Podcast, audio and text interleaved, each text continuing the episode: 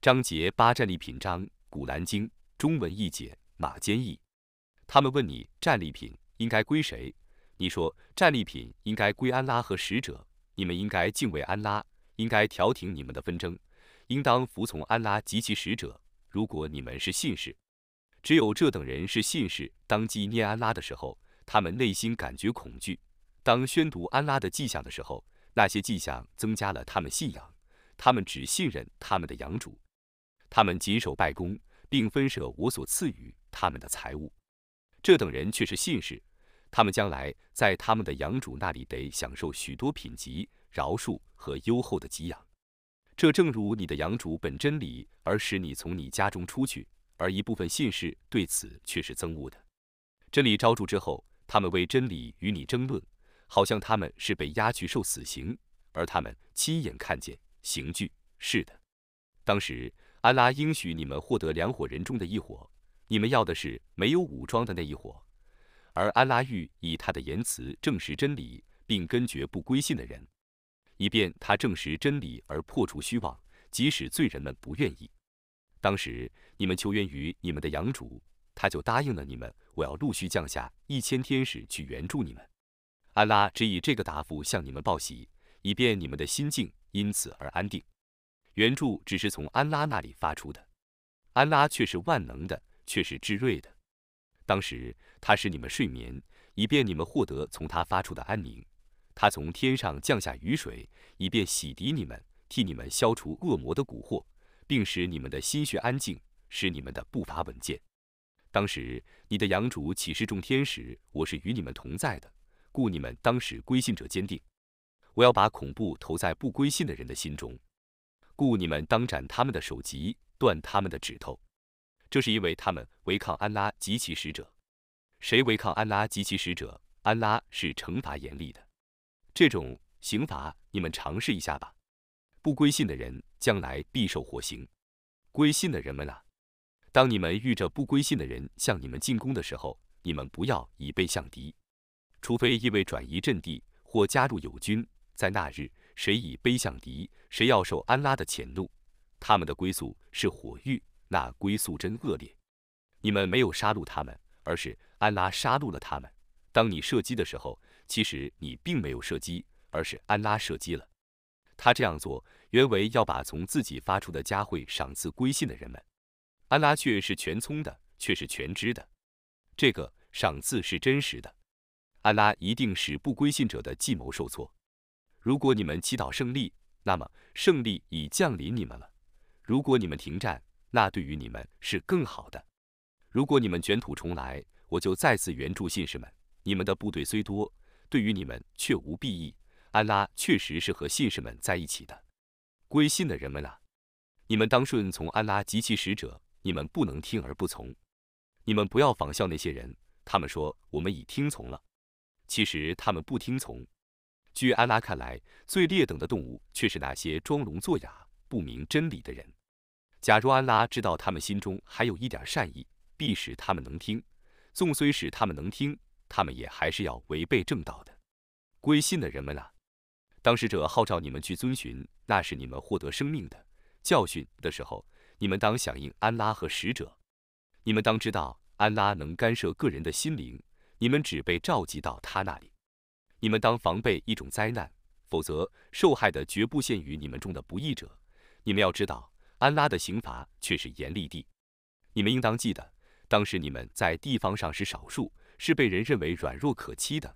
你们生怕当别人的俘虏，但他使你们安居，并以他的援助辅助你们，以佳美的食物供给你们，以便你们感谢。归信的人们啊，你们不要背叛安拉和使者。不要明知故犯的不忠于你们所受的信托。你们应当知道，你们的财产和子孙只是一种考验，在安拉那里有重大的报酬。归信的人们啊，如果你们敬畏安拉，他将以见识赏赐你们，并原谅你们的罪行，饶恕你们。安拉是有洪恩的。当时不归信的人对你用计谋，以便他们拘禁你，或杀害你，或驱逐你。他们用计谋，安拉也用计谋。安拉是最善于用计谋的。当别人对他们宣读我的迹象的时候，他们说：“我们却已听见过了。假如我们抑郁，我们必说出与此相似的文词来。这只是古人的神话。当时他们说：“安拉呀，如果这就是从你降世的真理，那么求你从天上降下雨点般的石头来毁灭我们，或以痛苦的刑罚来惩治我们吧。”你在他们中间的时候，安拉是不会惩治他们的。他们正在求饶的时候，安拉也不至于惩治他们。他们阻止别人入禁寺的时候，安拉怎能不惩治他们呢？他们不是禁寺的保护者，禁寺的保护者只能是敬畏的人，但他们大半不知道。他们在天房前的礼拜只是打胡哨和拍掌。不归信的人啊，你们为不归信而尝试刑罚吧。不归信的人花费他们的钱财，以便阻止别人遵循安拉的大道，他们在花费之后必定悔恨，而且被战胜。不归信的人只被集合到火狱去，以便安拉甄别恶劣的人和善良的人，然后把恶劣的人一层层的统统堆积起来，然后把他们投入火狱。这等人就是亏折的人。你告诉不归信的人们，如果他们停止战争，那么他们以往的罪恶将蒙赦宥；如果他们执迷不悟，那么古人的肠道已逝去了。你们要与他们战斗，直到迫害消除，一切宗教全归安拉。如果他们停战，那么安拉却是明察他们的行为的；如果他们背叛，那么你们应当知道，安拉却是你们的保佑者。保佑者真优美，援助者真优美。你们应当知道，你们所获得的战利品，无论是什么，都应当以五分之一归安拉、使者、至亲、孤儿、赤贫、旅客。如果你们确信安拉和两军交锋而真伪判分之日，我所启示我的仆人的迹象，安拉对于万事却是全能的。当时你们在山谷的近岸，敌军在远岸，而商队在你们的下面。假若你们约定相会，你们必定爽约。但安拉集合你们，以便他判决一件必行的事，以便灭亡者见明证而后灭亡，生存者见明证而后生存。安拉却是全聪的，却是全知的。当时安拉使你在梦中看见敌人是少数的，假若他使你看见他们是多数的，你们必定胆怯，必定为战争而争论。但安拉使你们得免于此，他却是全知心事的。当你们相遇的时候，他使你们眼见敌军是少数的，又使你们在他们的眼里变成少数的，以便安拉判决一件必行的事。万事只归安拉裁决。归信的人们啊！当你们遇见一伙敌军的时候，你们应当坚定，应当多多纪念安拉，以便你们成功。你们当服从安拉及其使者，你们不要纷争，否则你们必定胆怯，你们的实力必定消失。你们应当坚忍，安拉却是同坚忍者同在的。你们不要仿效那等人，他们骄傲自满地沽名钓誉地从家乡出去，并阻止别人遵循安拉的大道。